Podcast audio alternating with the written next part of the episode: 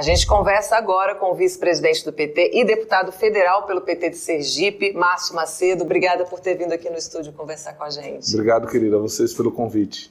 É sempre bom estar aqui. É sempre bom recebê-lo aqui. Deputado, o texto da PEC do Bolsa Família foi aprovado em dois turnos né, de votação na semana passada lá no Senado, que era o, o, a exigência né, para que ele desse seguimento, e agora é a vez da Câmara dos Deputados analisar esse texto da PEC. Eu queria que você contasse para a gente como é que está a expectativa na casa? A votação deve ser essa semana mesmo? Então, Amanda, a PEC já chegou à Câmara. Ela foi apensada, a PEC 24, que versa sobre o mesmo tema, que é a abertura de teto para instituições de ensino superior, os IFES, no que concerne a, recurso, a utilização de recursos próprios, de recursos de doações, e de convênios, então isso facilita a tramitação da PEC. Então, ela sendo apensada, você diminui aquele rito que seria ir para a CCJ e para uma comissão especial, então ela pode já ser é, levada diretamente para o, para, para o plenário. Então, a, a PEC 24 está bastante avançada, então facilita que o presidente da casa possa já pautar no plenário essa semana, né? Ela já consta na, na, na, na, pauta da semana, então a nossa expectativa é que possa ser discutida hoje e aprovada já na quarta ou na quinta-feira, no máximo. Então já começam hoje as discussões, né? O senador do PT do Rio Grande do Norte, o Jean Paul Prats, disse que essa é a PEC da conciliação, porque concilia promessas de campanha dos dois candidatos, né? Tanto Lula quanto Bolsonaro prometeram, se comprometeram com a continuidade do auxílio de, de 600 reais, também é, concilia os orçamentos de 2022 e de 2023, os programas sociais, né, que tantas pessoas necessitam, e, por fim, a transição de um sistema aí caótico para um sistema mais realista, confiável né, e factível para o Brasil. Eu queria que o senhor comentasse o significado dessa PEC para a governabilidade e também para uma nova chance aí para o país após esses quatro anos de descaso. Então, eu acrescentaria a esse comentário que o Jean Paul fez, de que essa PEC, a do Bolsa Família, ela corrige uma distorção no orçamento deste ano, no orçamento previsto por esse governo para o próximo ano. Né? É um orçamento fictício que retira recursos é, da área social e não prevê recursos para setores estratégicos como é, é o Minha Casa Minha Vida, para crescer economia, educação, saúde e o Bolsa Família. Então a PEC é, do Bolsa Família ela tem, é, ela tem assim, a previsão e o objetivo central de botar comida na mesa de quem está com fome nesse momento é, no país. São mais de 33 milhões de pessoas que estão é, literalmente fossilizados na miséria e passando fome nesse momento.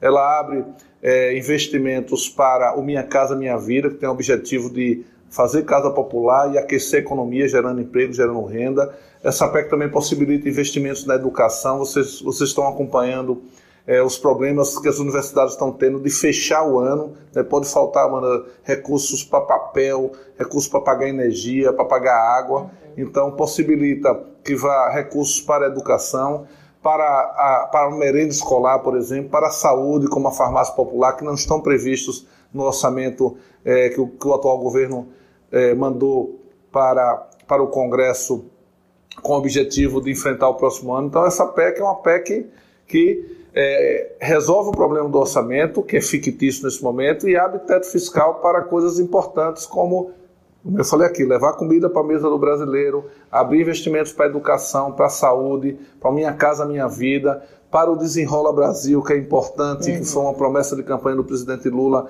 para ajudar a resolver o problema da, do, do, endividamento da população, que está no SPC, no Serasa, que está pendurado nos altos juros do setor é, bancário do, do, do, país. Então, é uma PEC que ajuda a enfrentar os desafios do próximo ano, uma uhum. situação muito delicada, como nós estamos é, acompanhando. Quem está nos assistindo, nos ouvindo agora, sabe do problema da caristia, do desemprego e da falta de assistência para aqueles que mais precisam do Estado.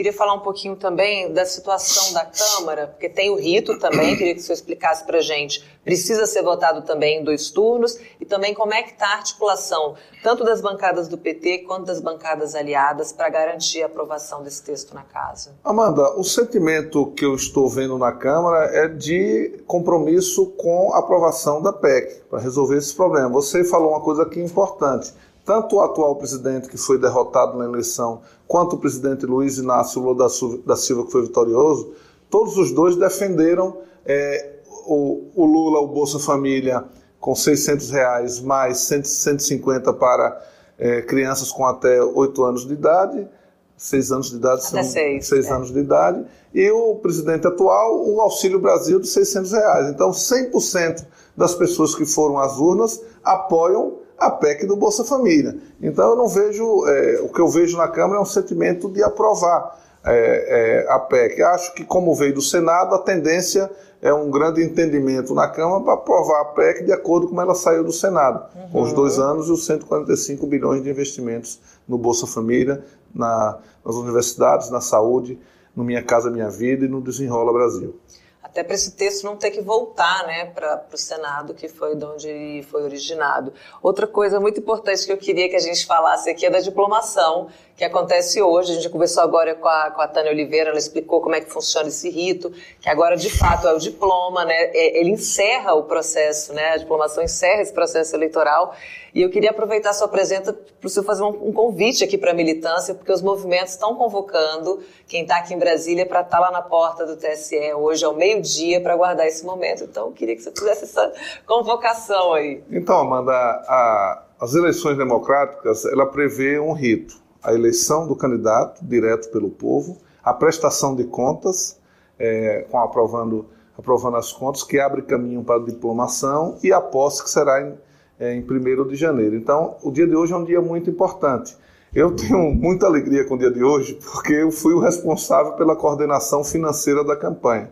Então, nós montamos uma equipe técnica de, juri, de juristas, de, de, contadores, pessoas é, com especialidade em orçamento, em, em financeiro, para que pudesse chegar onde nós chegamos, que é aprovar as contas por unanimidade, sem ressalva, inédito na história da democracia brasileira. Nenhum presidente da República eleito democraticamente teve as suas contas aprovadas sem ressalva de, por unanimidade. O presidente Lula é o primeiro é, nesse momento é, democrático do país após a reabertura democrática. Então eu estou muito feliz pessoalmente porque nós liderei uma equipe que fez um trabalho é, muito qualificado, com muita seriedade, que nós aprovamos as contas de forma é, como eu falei aqui, sem ressalva e por unanimidade. Então, a, hoje é o ápice disso, é a diplomação do presidente Lula. Então, é muito importante que a militância dos nossos partidos, os movimentos sociais organizados do nosso país, que defendem a democracia, que compreendem a importância